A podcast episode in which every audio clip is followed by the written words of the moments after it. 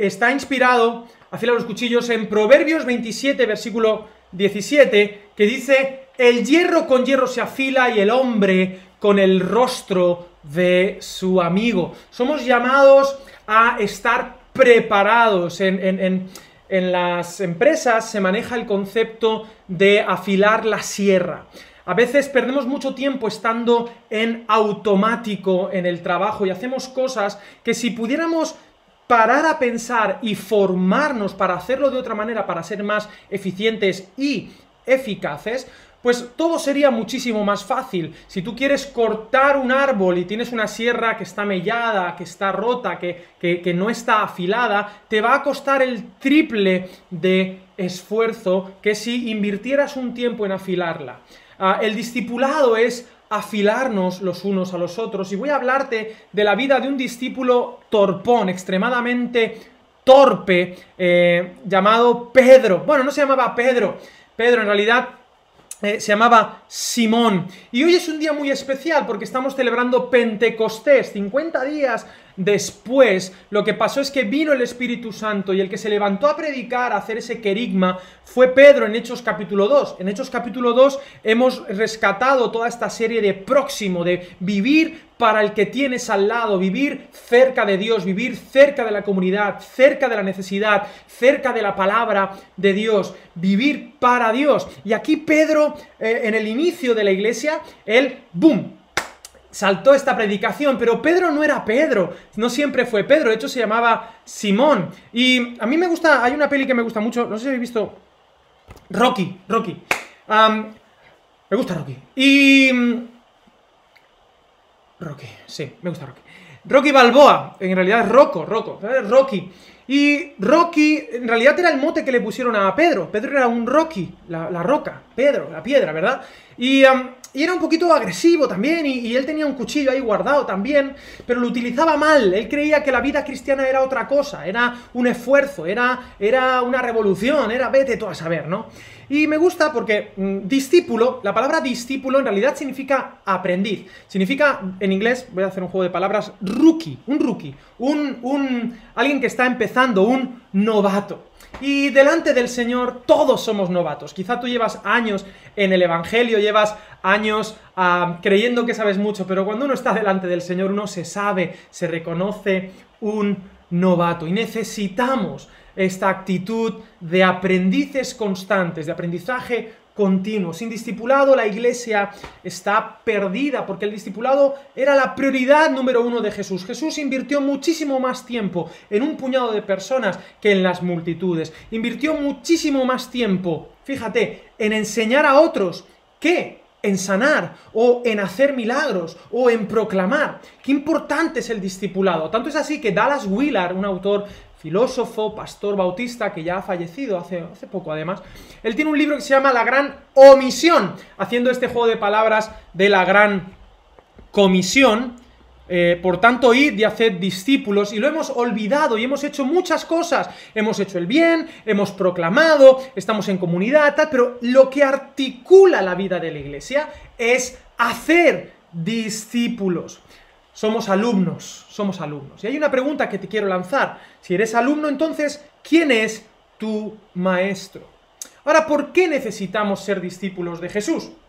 Muchas veces en la vida nos preguntamos el porqué de las cosas. ¿Por qué? ¿Por qué? Y de hecho en esta situación em, ambigua que estamos viviendo, mucha gente se pregunta por qué. Pero honestamente yo creo, junto con Unamuno, que estoy leyéndolo bastante, él dice que el por qué está bien, pero lo más importante es el ¿Para qué? ¿Para qué? Y el sentido cristiano da un ¿para qué? Un ¿para qué? ¿Para qué la vida? Es lo más importante. Y es una cosa que a veces no podemos responder sin Dios. Sin eternidad no hay un para qué de para nada, un para qué último. Si tú eres un cuchillo, ¿para qué necesitas estar afilado? Si lo que quieres es estar colgado en un estante y quedar bonito, no necesitas estar afilado. Si solo quieres una espada para estos que se casaban antes, disfrazados de soldados, ¿verdad? Si solo lo quieres para disfrazarte, solo lo quieres por comodidad, el discipulado no lo necesitas. Si quieres afilar un cuchillo es porque va a cortar algo, es para hacer algo con tu vida. El discipulado es un para qué y a veces eso va a implicar esfuerzo, va a implicar, a veces no, siempre va a implicar esfuerzo, va a implicar sacrificio, y el ejemplo lo tenemos aquí. Este tipo era un rookie, era alguien, alguien que no, no era conocido, estaba haciendo lo suyo, pero se entrenó muchísimo. No leyó muchos libros sobre boxeo. No, no, no. Se puso a entrenar, a subir las los escalones con la musiquita esa. Y te animo a que hoy salgas a correr y te pongas la música de Rocky y, y hagas una oración. Señor, ayúdame a ser un discípulo como Rocky Balboa. ¿De acuerdo? Así que, bueno, debemos afilar la sierra y no y quitarnos de este modo automático de la vida. Y queremos ser discípulos. Yo quiero ser un discípulo de Jesús, Mateo capítulo 28, por tanto, id y haced discípulos. Yo debo ser un discípulo, pero la palabra discípulo tiene una raíz muy bonita, que es la palabra disciplinas, disciplinas. Es imposible ser un discípulo de Jesús sin disciplinas. Y creo que hemos evitado el discipulado porque el precio a pagar es muy alto. Hemos preferido hacer otras cosas, hemos preferido incluso a ser buenas personas, ser buenos ciudadanos, ser buenos cristianos, que esto es una gran paradoja, porque ser cristiano es ser discípulo de Cristo, que te identificas tanto con tu Maestro, que eres uno con Él.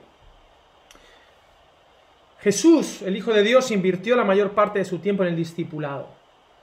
Pero qué terrible es que en la iglesia ha olvidado este gran secreto del discipular. ¿Quién es tu maestro? ¿Y a quién estás enseñando tú? ¿Y qué estás enseñando tú?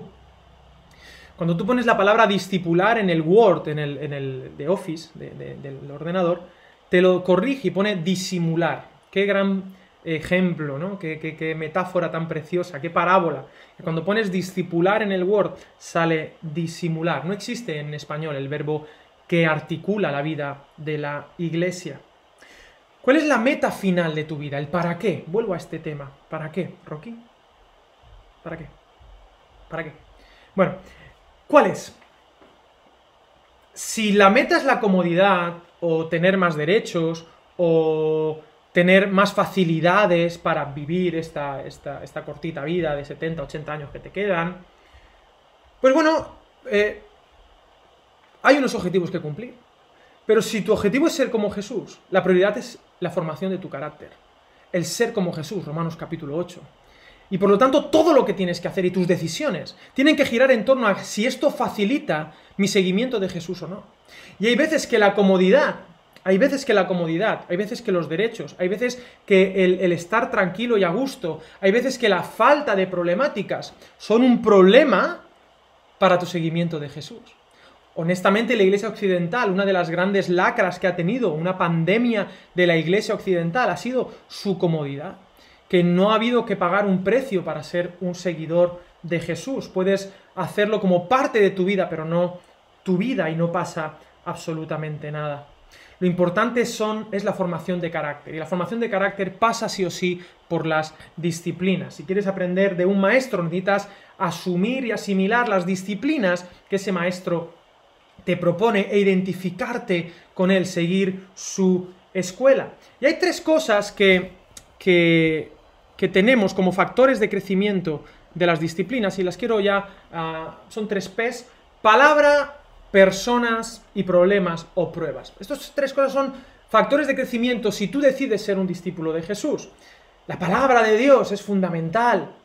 La palabra, estar ahí conectado con Él, porque si no, seguirás otros libros. He estado a punto de hacer este directo en mi, librería abajo, eh, porque todo el mundo seguimos a, a alguien, todo el mundo tenemos libros que son nuestros libros de cabecera, nuestros libros que están aquí en nuestra cabeza y con los que juzgamos todo lo demás. Es muy triste que hoy en día la cosmovisión cristiana, que tiene que ver con cómo educamos a los hijos, con cómo vivimos en familia, cómo entendemos los negocios, cómo entendemos las relaciones, la sociedad, que es una sociedad justa, en lugar de, leerlo desde la palabra, la leemos desde otros maestros y juzgamos a la Biblia de acuerdo a lo que esos maestros nos han enseñado. Eso no es ser un discípulo de Jesús, es ser un discípulo de ese maestro y luego pillar a Jesús como complemento. Pero Jesús puedes, como decía C.S. Lewis, escupirle en la cara, golpearle y pasar de él, o puedes caer de rodillas y decir, sí Señor, Dios mío y Señor mío. Pero no, no te lo tomes como un complemento, no me lo leas desde otro maestro, Él es el maestro y para eso sí o sí tiene que pasar por la palabra de Dios. Número dos, las personas, la espiritualidad el discipulado individual no existe. El discipulado tiene que darse en comunidad. Tienes que tener, debes tener personas que te sepan decir y que te puedan decir que no y que tú a ti no se te revuelvan los demonios. Tienes que, debes tener personas que te digan, oye, no lo has hecho del todo bien y que no pase nada y que te lo tomes como un factor de crecimiento. Y número tres, las pruebas, los problemas, todo eso que rechaza la sociedad de, de bienestar justamente son factores de crecimiento. Como decía Freud, he sido un afortunado en la vida, nada me ha sido fácil. Y esto es positivo porque te hace eh, crecer y te hace más libre, no menos. ¿eh? Cuanto más dependes de los demás, menos libre eres en un sentido. Cuanto más dependes de estructuras. En cambio, cuanto más te empoderas, y hoy en, Pentecostés esto es fundamental, Cómo eh, como Dios nos empoderó para hacernos libres, no nos evitó problemas, problemas, problemas, pero sí que nos empoderó para sacar la mejor versión de nosotros. Porque si no, mucha gente envejece, pero no madura. Esto es terrible. Hacerse mayor y no madurar. Y la madurez tiene que ver con responsabilidad, la madurez tiene que ver con discipulado, con disciplinas, la madurez tiene que ver con paternidad, con maternidad, la madurez tiene que ver con hacerse responsable de otros, ir y hacer discípulos. He ahí uno de los secretos de la madurez, no la edad, no los años, no el dinero, no, no, no, la responsabilidad. Continúo. Es importante con la palabra, con las personas y los problemas, que el objetivo es cambiar tu manera de pensar. Dice Romanos 12.2, que no os conforméis a este mundo, sino transformaos por medio de la renovación de vuestro entendimiento, para que comprobéis cuál es la buena voluntad de Dios, agradable y perfecta. Y la buena voluntad de Dios es que seamos como Jesús. Y todo lo que hacemos, si amamos a Dios, nos ayuda para el propósito de Dios que es ser como Jesús. Así que agárrate a la palabra para tener buena información y no depender de otros libros o de Facebook o de lo que sale en Internet. Y no juzgues la Biblia con el Internet, sino al revés. La verdad te liberará, pero antes puede hacerte sentir un miserable. Esto es importante. Y ahora sí, quiero ir a la vida de Pedro, de este Rocky que tenemos, nuestro Rocky nuestro Pedro. Todo comienza, y voy a dejar todo aquí, pero todo comienza en Marcos 1.16, cuando eh, Jesús llama a Pedro, como nos llamó a ti y a mí. Andando junto al mar de Galilea, vio a Simón y a Andrés, su hermano, que echaban la red en el mar porque eran pescadores. Estaban haciendo su trabajo. Todos nosotros estábamos en nuestra vida en automático, pescando o haciendo lo que sea. Pero Jesús les dijo, versículo 17, venid en pos de mí y haré que seáis pescadores de hombres. Y dejando luego sus redes, le siguieron. Yo quiero decirte una cosa. Si Jesús es un fraude, lo que hicieron estos dos hermanos, Simón y Andrés, es una tontería. Lo dejaron todo por seguirle a él. Eh, por un sueño, por una quimera. Pero si Jesús no es un fraude, si Jesús es el Hijo de Dios, si Jesús es la salvación y esperanza del mundo, lo que hicieron fue el mejor negocio de su vida, eh, tomaron la ganga. Si Jesús te ha llamado, dile que sí, aunque no lo entiendas todo, dile que sí, porque es que es una ganga cósmica. La vida de seguimiento de Jesús, el discipulado de Jesús, vale la pena. ¿Cuánto cuesta? No importa, no importa cuánto cueste, si cuesta mil, dos mil, diez mil, quince mil o tu vida entera, sigue siendo una ganga cósmica que Jesús sea tu maestro. Así que número uno, para el discipulado, para seguir a Jesús, tienes que decirle sí a Jesús. Pero número dos, Jesús cuenta con tu imperfección. Dice el versículo 8, ah, capítulo 8, versículo 28, en el centro del Evangelio de Marcos, salieron Jesús y sus discípulos por las aldeas de Cesarea de Filipo y en el camino preguntó, ¿quién dicen los hombres que soy yo? Y ellos respondieron, uno Juan Bautista, otros Elías, ¿quién es Jesús? Un maestro, taca, taca, taca, taca. Y vosotros, pregunta Jesús, ¿quién decís vosotros que soy yo? Respondiendo Pedro dijo, tú eres el Cristo tú eres el Cristo. ¡Qué discípulo! Tenía clarísimo, tú eres el Cristo. Bienaventurado eres, Pedro, le va a decir en otro, en otro, en Mateo y en tal. Pero no se lo digáis a nadie. Pero es que, y aquí lo dejamos, pero si sigues leyendo en el versículo 31, comenzó a enseñarles que le era necesario al Hijo del Hombre padecer mucho. El Evangelio no solamente es una buena noticia, sino que esa buena noticia va a llevarte a pagar un precio. Entonces, dice que Pedro le tomó aparte y comenzó a reconvenirle, oye Jesús, esto de que te vas a, sufrir, esto cuidado, esto de seguirte, yo pensaba que esto iba a ser todo jauja, iba a ser eh, gloria en gloria y vamos así y tal. No, no, a veces una causa va a implicarte un precio alto que pagar, porque en realidad eh, entiendes que la eternidad está por encima de lo temporal. Pero versículo 33, pero él volviéndose y mirando a sus discípulos, reprendió a Pedro diciendo, quítate de delante de mí, Satanás, porque no pones la mira en las cosas de Dios, sino en las de los hombres, en las de los hombres.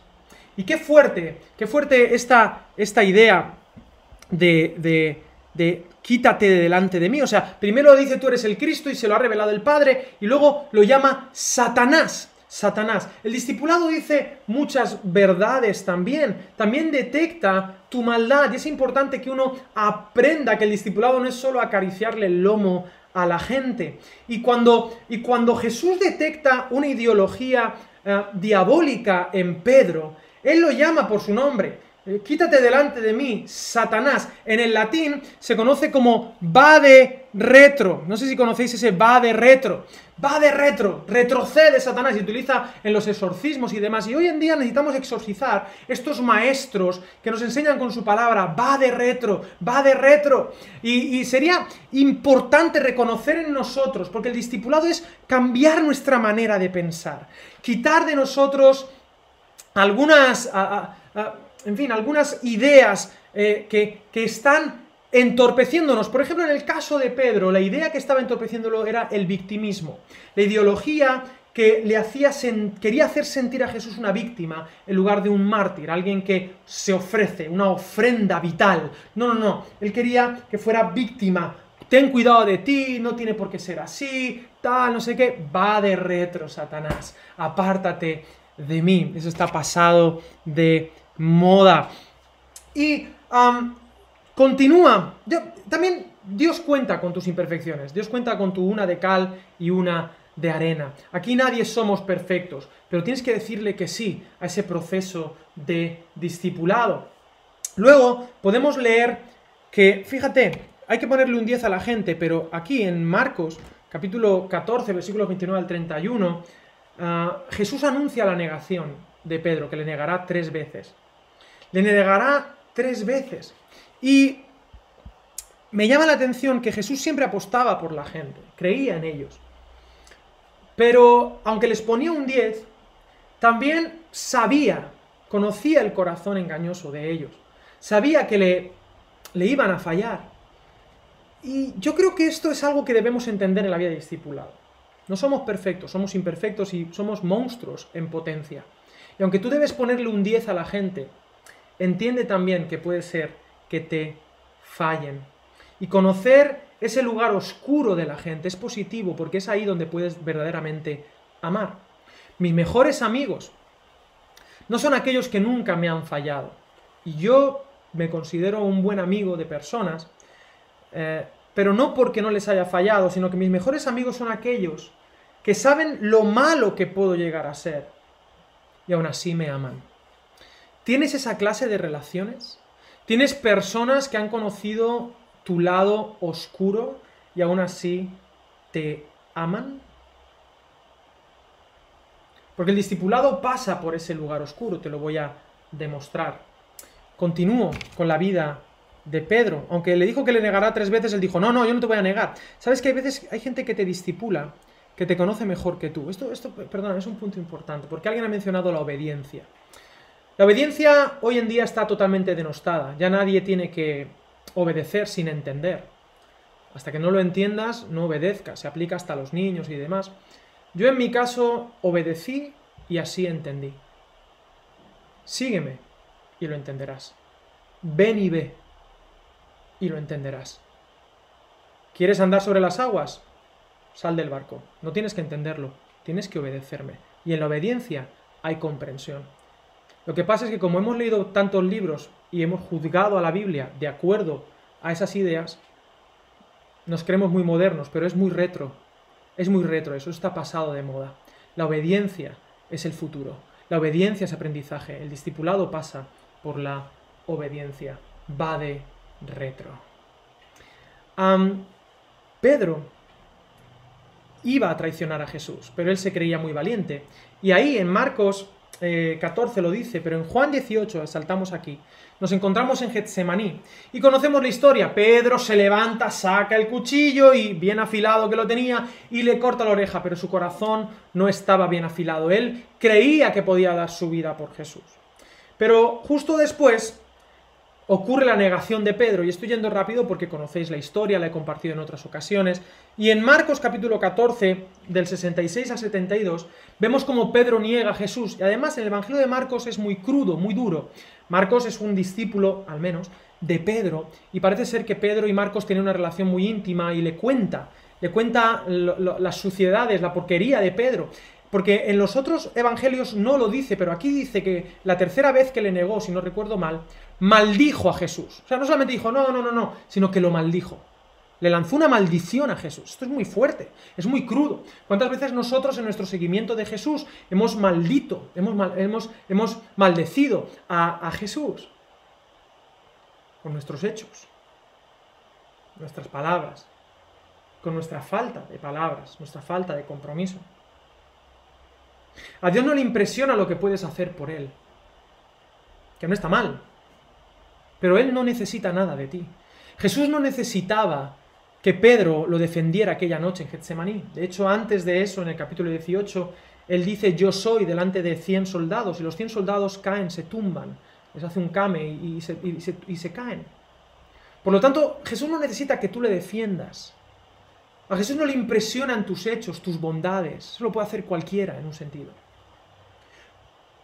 Lo que le, impresiona a Jesús es cuánto hay de Dios en ti. Es ser como Jesús, en el contexto en el que estés.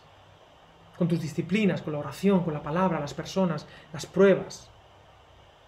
Porque tú eres lo que eres cuando nadie te ve.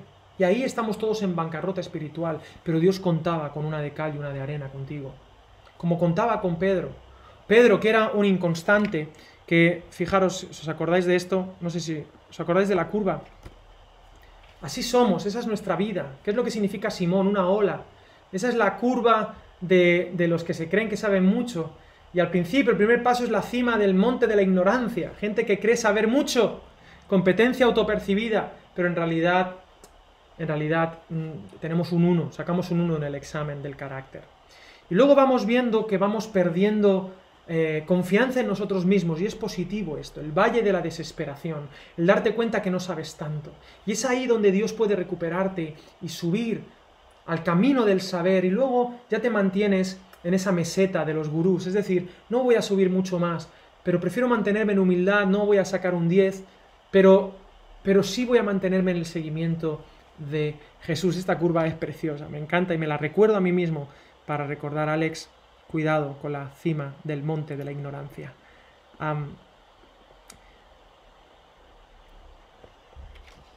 palabra, personas, pruebas o problemas. Ahí está Pedro, que ha negado a Jesús. Pero hay un dato muy bonito, que está, creo que lo he puesto aquí, sí, en Lucas 22, capítulo 61. Aquí hay un detalle, y es que cuando le, traiciona por tercera vez y suena el gallo, dice Lucas, el 60 voy a leer y luego el 61, Pedro dijo, hombre, no sé lo que dices, y enseguida, mientras él todavía hablaba, el gallo cantó. Entonces, vuelto el Señor, miró a Pedro, y Pedro se acordó de la palabra del Señor que le había dicho, antes que el gallo cante me negarás tres veces. Y Pedro saliendo fuera lloró amargamente. Ese momento, mira, Pedro había estado tres años siendo discipulado por Jesús, pero fue en ese momento que se encontró con su propia miseria. Y para mí este es un paso muy importante. Yo, los cristianos que no se saben miserables, me dan muchísimo miedo. Eh, miserable, escúchame, no es sentirte mal contigo mismo. Yo, yo estoy feliz, estoy feliz, pero porque Dios me ama, me quiere un montón. Pero si a mí me sueltas, a mí me sueltas, a mí se me va la olla, a Camboya. Si a mí me sueltas, yo soy un Pedro, yo soy un inconstante, yo soy la curva de la ignorancia, pero es que yo me paso al, al negativo.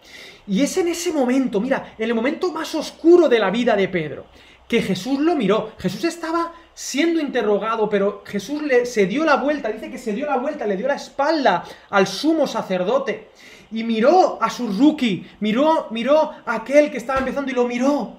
Y Pedro se acordó de cuando Jesús le dijo, te conozco, tú me vas a negar. Y entonces Pedro se enfrenta consigo mismo. Y tengo una pregunta para ti. ¿Has tenido algún encuentro con Dios o con alguien que te ama, que te ha visto en ese momento oscuro? Porque el discipulado pasa por ese momento. La vida cristiana pasa por ese momento y a veces la carne se nos resiste. No, no, yo sí puedo, yo soy Pedro, yo tengo la, la, formación necesaria para seguir a Jesús, yo tengo lo que debo tener, yo soy el que... No, uno tiene que pasar por ese momento de vulnerabilidad. Permíteme, la vulnerabilidad es la fuerza del cristianismo. Reside eh, en la vulnerabilidad, reside el poder del Espíritu Santo no en su fuerza, no en sus ganas de hacer justicia de Pedro, esas ganas de hacer justicia, de cortarle la oreja como si fuera un torero al pobre Malco, a veces estas ganas de, justicia y de, sí, de abogar por los demás, está demasiado, demasiado asociado a un sentimiento de justicia propia contraria al Espíritu de Jesús. Y a veces las personas que tienen más justicia propia son las más alejadas del Espíritu de Jesús, como los fariseos, que estaban cerquita de Jesús, muy preparados, sí, muy santos, eh, no se portaban mal según ellos como hacían los demás, pero eran los que se enfrentaban más a Jesús, porque Jesús desnudaba su corazón, que estaba necesitado del amor de Dios. Por eso, ahí colapsó el discipulado de Pedro. Y quiero animarte también a decir, a, buscar personas. ¿Tienes a alguien con quien puedas desnudarte, descubrir ese lado oscuro de la fuerza, descubrir... Y aquí me... Mira, mira que tengo aquí. Me encanta, mi amigo. Me va a ayudar. Yoda. Pastor Yoda. Maestro Yoda. Maestro. ¿Tienes a alguien que sepa que no puedes? ¿Tienes a alguien que te pueda decir como Yoda, hazlo, no lo hagas, pero no lo intentes? Tienes a alguien que te sepa decir así, ¿no? Que te anime, que te aliente a seguir adelante, que te pregunte preguntas difíciles como por ejemplo, ¿cómo estás cuando nadie te ve? Y que tú puedas responder con sinceridad. O que te pueda preguntar, oye, ¿cómo está tu relación con Dios? ¿Qué te ha dicho Dios estas últimas 24 horas, esta última semana? Por eso, hay un texto, y me encanta porque el discipulado es restauración. En Juan capítulo 21, y ya comienzo a terminar Pedro había traicionado a Jesús y, estaba triste, estaba, no sabía, se, merecía no dar la talla, estaba, estaba totalmente en, la, en, la, en, el valle de la desesperación. Y en Juan 21, en este epílogo que encontramos en el último Evangelio, dice, cuando hubieron comido, Jesús dijo a Simón, Simón hijo de Jonás, ¿me amas más que estos? Se lo dice tres veces, me amas, me amas, me amas. Mira qué caricia, de parte de Jesús en el discipulado. Y esto es lo que vas a encontrarte en Jesús, en el discipulado, en el ser como Él. Esto se trata de amar a Jesús, de, apasionarte por Él y dejarlo todo, de seguirle, de ser un discípulo de Jesús. ¿Cómo saber qué o quién te está discipulando? Bueno, observa en tus decisiones diarias qué es lo que tiene la última palabra. Observa en tus decisiones diarias qué es lo que te viene a la mente, cuáles son los consejos o la matriz para tomar decisiones importantes en tu vida, en el manejo de tu familia, de la tentación, de tu economía, de tu tiempo, de tu carrera, de tu oficio, qué es lo que tiene la última palabra, porque ese es tu maestro, ese es tu maestro. ¿Cómo saber qué te está discipulando? ¿Desde dónde te miras? ¿A quién te comparas? Como quién quieres ser. Pablo decía, sed imitadores de mí, como yo lo soy de Cristo. Obviamente nos tenemos los unos a los otros, pero en última instancia tenemos a Jesús. En Internet, las horas que pasamos en Internet, ¿cuál es tu fuente de información? ¿Quién es tu maestro? ¿De quién te fías? ¿Qué te está discipulando? Y mucho cuidado con los Jesuses que se están inventando a imagen y semejanza del siglo XXI. Mucho cuidado con ese Jesús.